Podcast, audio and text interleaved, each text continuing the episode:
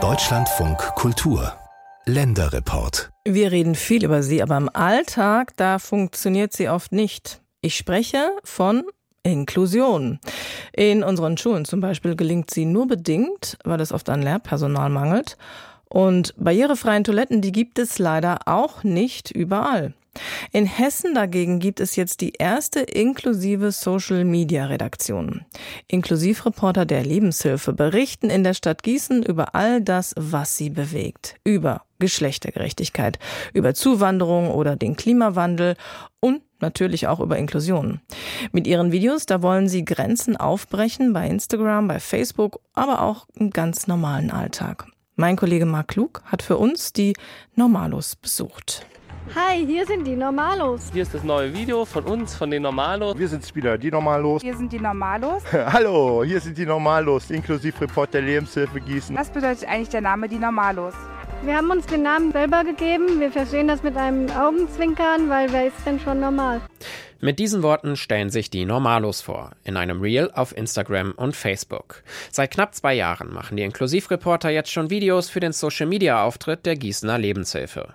Sie greifen dabei auch aktuelle Themen auf, wie am vergangenen Donnerstag. Wir sind gerade beim Rathaus am Berliner Platz und jetzt kommt gleich die Sophie-Scholl-Schule, die inklusive Grundschule. Sie möchten heute im Rahmen des Todestages von Sophie Scholl eine Kundgebung abhalten. Es geht um Vielfalt, um Freiheit, um Toleranz. Wir berichten für euch inklusiv. Am 22. Februar 1943 wurde Sophie Scholl von den Nationalsozialisten hingerichtet. 81 Jahre später hat die nach ihr benannte Schule in Gießen an den Widerstandskampf und das Leben von Sophie Scholl erinnert. Im Video der Normalos sind auch die bunten Plakate der Schülerinnen und Schüler zu sehen. Darauf steht etwa Wir leben Vielfalt oder Förderung für alle Kinder. Inklusivreporterin Lena Barth hat deshalb Schulleiter Ralf Schüller gefragt, Warum ist es denn aktuell so wichtig, auf die Straßen zu gehen und zu demonstrieren? Wir wollten nicht gegen etwas demonstrieren, sondern für die Werte von Sophie Scholl. Wo in Deutschland oder in der ganzen Welt viel Unrecht geschieht, wollten wir nochmal einen Akzent darauf setzen, wofür Sophie Scholl gestanden hat, nämlich für Vielfalt, für Freiheit, gegen den Krieg. Genauso sieht die Arbeit der Normalos aus. Die Inklusivreporterinnen und Reporter schnappen sich ihre Kameras und Mikrofone und gehen zu Veranstaltungen in der Region. Manchmal nehmen sie auch Videos von ihrem Redaktionsalltag auf.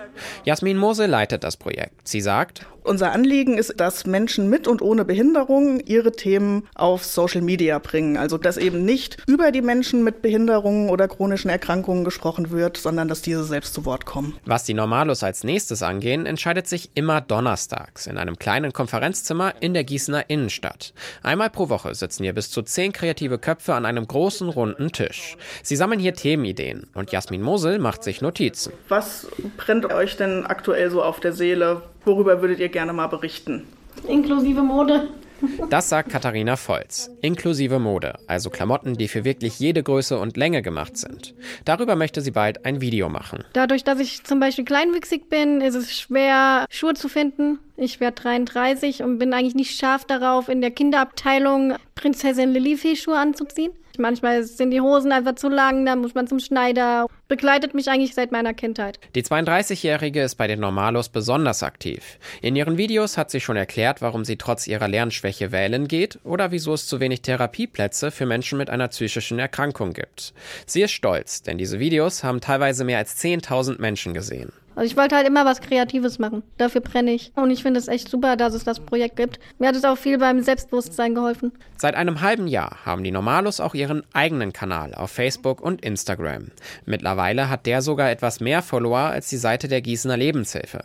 Sehr zur Freude von Jasmin Mosel. Wir merken seitdem schon, dass wir eine ganz andere Zielgruppe erreichen. Also wir sind, ich nenne es jetzt mal liebevoll, außerhalb dieser Lebenshilfe-Bubble. Wir werden regelmäßig auf der Straße angesprochen. Es gibt sehr, sehr viele positive positive Kommentare eben auch von Menschen, die mit dem Leben von Menschen mit Behinderungen oder psychischen Erkrankungen bislang nichts zu tun hatten. Und ja, das ist sehr schön. Inklusion, auch bei Social Media. Das kleine Team aus Gießen will ein Vorreiter für andere sein.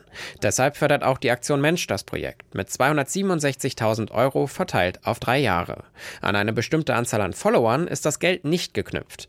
Das hat mir eine Sprecherin der Aktion Mensch schriftlich mitgeteilt. Die digitale Teilhabe ist ein Grundrecht für alle.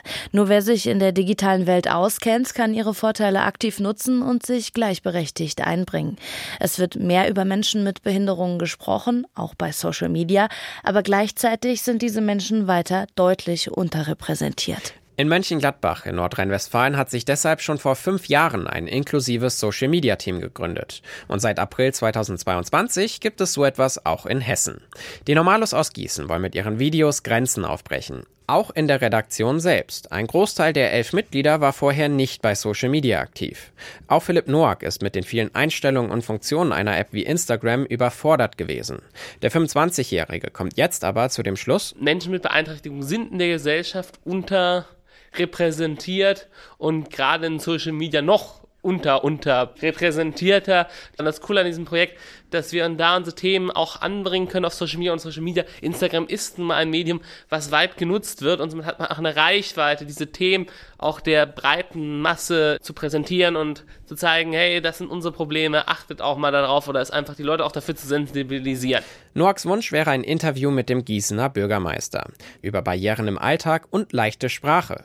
Er hat eine chronische psychische Erkrankung und möchte wissen, was seine Stadt für Menschen mit Beeinträchtigungen unternimmt. Ich meine, da hat ja Gießen oder eigentlich großer ganz Deutschland noch Nachholbedarf. Geh mal zum Arzt und lass dir dann den Kram erklären. Du verstehst einen Bahnhof oder du sitzt unten im Bürgerbüro und willst irgendwas beantragen und es ist auch alles oft sehr kompliziert und nicht in leichter Sprache. Das muss auch möglich sein, dass diese ganzen komplexen Vorgänge auch so dargestellt werden oder vermittelt werden, dass äh, Menschen auch mit Beeinträchtigung das verstehen und mit den Sachen zurechtkommen. Leichte Sprache, das sind kurze Sätze, verständlich, ohne Fremdwörter.